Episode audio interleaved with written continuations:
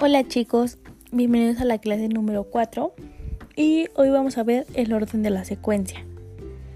Por ello, este es el último tema que van a agregar a su mapa mental. Así que hoy es el día que se publica su mapa mental aquí en los comentarios de esta publicación. ¿Sale chicos? Muy bien. El orden de la secuencia, según estudiosos que han dado informes sobre la novela expresan que el encadenamiento de las secuencias dentro de, este relato genera intriga y distinguen tres tipos de secuencias.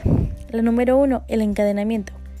Las secuencias se disponen en un orden 1-2, hay una progresión de acciones resueltas en un orden casual, después, una después de la otra.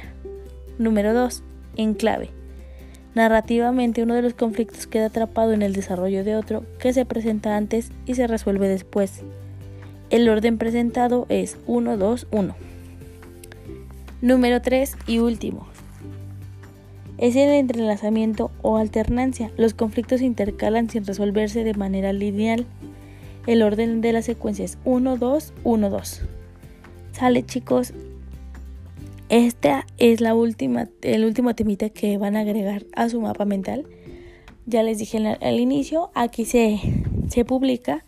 Y por favor no dejen de eh, estar checando y de cumplir con la tarea. Recuerden que vale el 100%. Si tienen alguna duda, escríbanme. Chao, chao.